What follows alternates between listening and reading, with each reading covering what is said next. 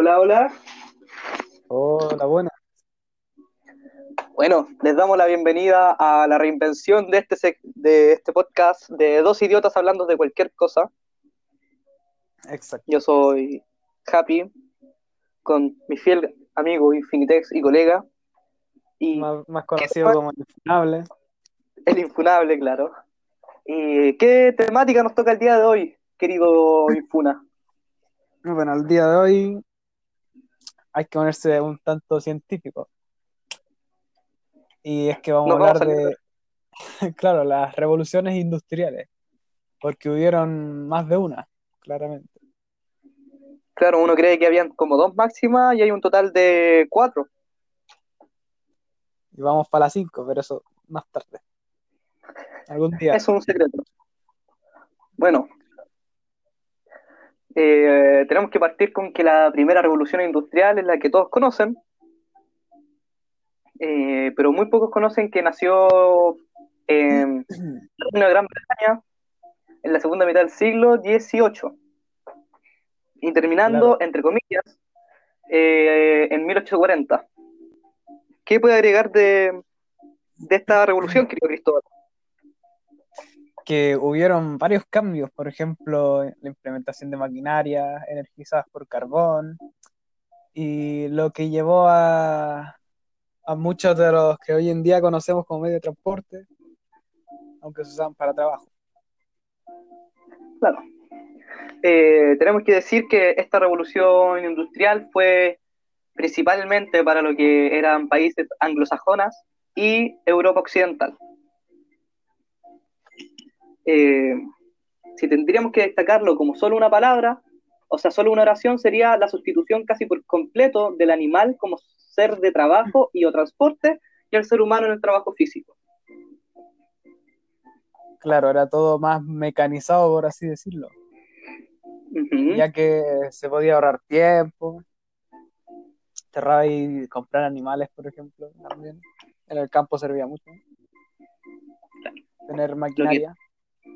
La maquinaria podía hacer el trabajo de incluso hasta cuatro personas en menos tiempo que ellos y producir más. Lo cual junto a la junto al avance científico de la medicina, el aumento de natalidad y la disminución de mortalidad eh, logró muchas cosas como que se alargara el promedio de vida del ser humano. Claro, ya no se morían a los 50, 40 años. Claro, Con el avance de la medicina y todo eso. Aunque hay que destacar que hay una desventaja en todo esto, porque creció la brecha entre el rico y el pobre, y con eso se notaba mucho la desigualdad. Y encima el desempleo por el menor personal no mecánico que había era notable. acá empiezan los gritos del comunismo, por así decirlo. Claro, los primeros, primeros chicos comunistas. Claro. bueno, si tuviste también un personaje icónico fue James Watt, el que patentó el ferrocarril, que logró que el transporte fuera eh, más veloz y también dio pie a muchas cosas que se- seguiremos viendo a través de la segunda, tercera revolución. Con lo cual podría la- eh, claro, eso da paso a la segunda, que eso vamos a hablar ahora mismo. Y eso empieza en 1870, más o menos. Claro. Junto a Michael Faraday y A. Polite Pixie. Que ya había, que mejoran Claro. el dínamo que ya había sido mejorado antiguamente. O sea, hicieron una evolución de una evolución. El dínamo como concepto, pero ellos lo hicieron más viable, por así decirlo. Eh, esto dio, Y también la segunda revolución industrial también dio paso a cosas como el gas, petróleo, electricidad, claro, lo que hizo que la industria yera mucho más rápido porque se podían ahorrar costos de producción, se podía transportar cosas de forma más rápida y eficiente y también también la comunicación evolucionó en esta revolución industrial, ya que la electricidad aportaba cosas como el teléfono o la radio. Claro, de Graham Bell y James Clerk Maxwell, eh, respectivamente, bueno, Maxwell con Hertz. Eh, también acá se existe, por así decirlo, la primera globalización, gracias a que se crean vehículos como el avión, vehículos, buena, eh, ah, sí, pues vehículos como el avión, medio de transportes como aeronaves. aeronaves, el automóvil motorizado, que facilita el poder viajar de un lugar a otro. Obviamente con unos costos em, excesivos. Un poco alto. Para la burguesía nomás podía ser accesible. Claro. Solo el rico podía acceder a, a, a, lo, a, lo, más reciente de la ciencia en ese momento. Claro. Pero también tenemos acá. Una... Y una cosa. ¿Mm? Hay una cosa, sí, una cosa bien. Polémica. Eh, controversial. Claro, porque aunque cueste creer, eh, hubo una pelea entre la corriente alterna y la corriente continua. Pero, o sea, ¿qué Tesla la, y Edison. ¿Qué es la corriente alterna y la corriente continua? Mira, la corriente alterna es la que vemos en las casas, en los enchufes, en todo eso. ¿O no? ¿Me escucharon? Ah. Bueno, mientras pasa la ambulancia, bueno, eso creo que es la policía en realidad. Eh, la corriente alterna lo que hace es ir, imaginen un gráfico y va haciendo ondulaciones entre lo positivo y lo negativo. Va y vuelve, por así decirlo. Mientras que la, esa es de Tesla, mientras que la corriente continua iba solo en una dirección, no ondulaba, era estática, por así decirlo, que es de Edison. Claro, y esa es la de Edison, que siempre mantuvo su, su posición de corriente continua, a pesar de que sabía que Tesla estaba bien con su teoría y con su modelo de electricidad alterna. Y esto es porque Thomas Alva Edison eh, postula que, que para poder eh, electrificar, por así decirlo, el país es, es lo mejor, siendo que él sabía que no, pero era por un tema que él tenía la patente de las bombillas, los enchufes, la luz. Claro, era muy orgulloso el viejo. Lo cual es triste porque el combate lo gana eh, Tesla, pero con un costo... Pero claro, fue muy olvidado Tesla porque tan injusta es la vida que él no se quedó con ninguna patente, no, ninguna plata, ningún reconocimiento, pero inventó la electricidad que todos usamos en la casa. Claro. Así que desde acá hasta tu tumba, Tesla, gracias por la electricidad. Claro, si no, no sería posible. Y si no fuera por él, también hoy día no podríamos estar haciendo lo que fue la tercera y la cuarta revolución. Que también podemos agregar claro. que en un mismo plano temporal, pero en un espacio diferente mientras ocurrían estos dos agarrándose a combo, sí. eh, gracias a la luz que brinda la ampolleta, eh, la vida nocturna empieza a prolongarse dando paso también a una economía más comercial, ya que después de trabajar arduamente, uno se iba, se tomaba su, su, su traiguito, el gulag, día siguiente.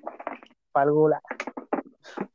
Podremos enfatizar que también eh, Claro. la ebriedad aumentó en exceso gracias a estas cosas. O no, lo- la producción se fue un poco arriba de ese ámbito, ¿cachai? Claro, Sí, y una cosa que se puede destacar de la siguiente eh, revolución, que es la tercera, es el- la, eh, la masificación de las computadoras, que en, en realidad fue empezada hace más de 50 años por Konrad Zuse, que fue el que inventó la primera, que era del porte de un piso de un edificio. ¿Y de dónde nace esta revolución?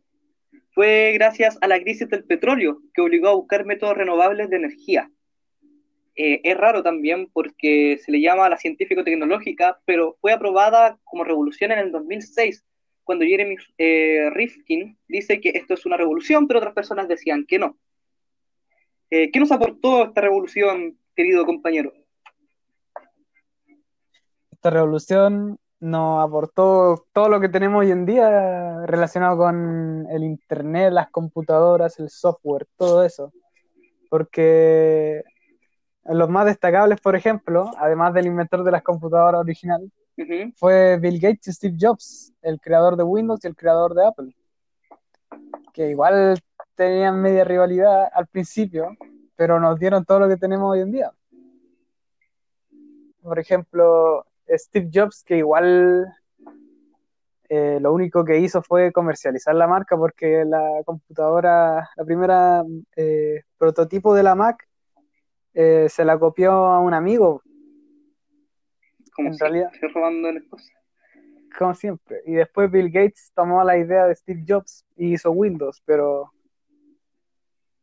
como sistema operativo, después de IBM, que es el que tenemos de ahora, fue muy revolucionario porque era una interfaz nueva, era todo como ahora, lo que dio paso a lo de ahora, Claro. de hoy.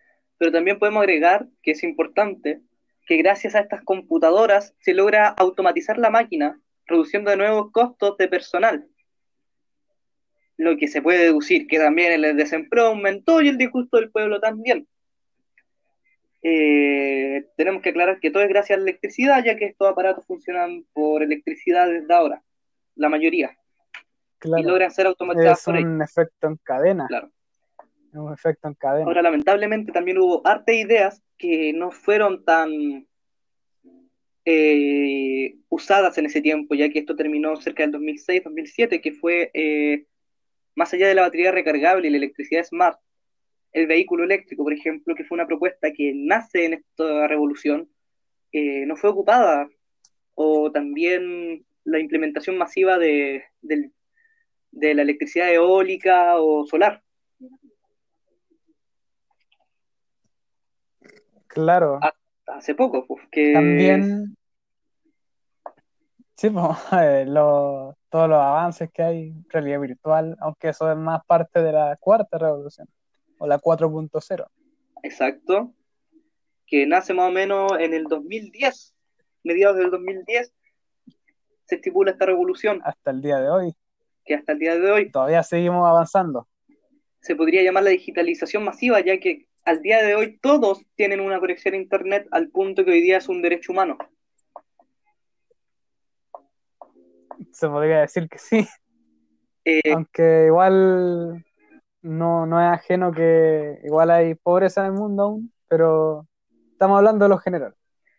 Claro, ahora también podríamos decir que acá la globalización se hizo al punto máximo, donde yo, tú, cualquier persona que esté escuchando o cualquier persona X puede comunicarse con otra persona al otro lado del mundo a través de plataformas como Facebook, Instagram, Yellow. Claro, y todo en tiempo real. Exacto. Los medios de comunicación se expandieron a nivel masivo, como YouTube. eh, Ahora hay, hay, sí, hay tele hasta internet, en internet y el tal, puedes ver tele en internet. Claro, hoy día existen los televisores Smart TV. Pronto va a llegar 100% el 5G. Claro, a casi todo el mundo. Y todo esto ha sido gracias a la segunda revolución, que es la electricidad, ya que todos los elementos que constituyen esta revolución son eléctricos. El televisor, el computador, el Ah. teléfono. Claro, hasta que se, eh, se descubra otra, como la nueva electricidad, pero eso ya en el futuro, en la quinta revolución, Claro. que algún día vendrá. También se podría decir que eh, como gente destacable acá podría ser Mark Zuckerberg, Claro, el creador de Facebook. claro, que logra hacer esta masificación de la gente. Eh, y bueno, muchos más que estarán un poco más detallados tal vez en una siguiente ocasión.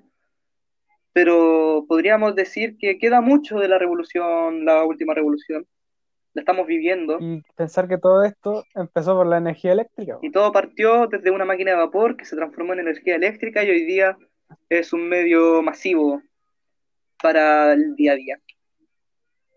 Ay, también hablando de energía, en la tercera revolución, se me olvidó destacar, que empezaron a masificarse también las energías renovables. Sí, pero La solar, la eólica, que aunque antes también era un concepto, eh, no era tan popular. no. hasta hace poco. Como desde los 80, más o menos. que se Claro. volvió a implementar gracias a los problemas medioambientales que uno está teniendo. Esperemos que esta revolución logre hacer un cambio, ¿cierto, querido Cristóbal? Claro, Y nos happy. pasamos cinco minutos, así que yo creo que vamos a tener que despedir esto. Yo creo. Buenos días, tardes o noches, en el lugar que Así usted que- se encuentre, a la hora que usted se encuentre. O lo que proceda. Soy Happy, el Infinitex. Nos despedimos hasta la siguiente. Infinitex. Hasta, Hasta la la próxima. próxima. Bye.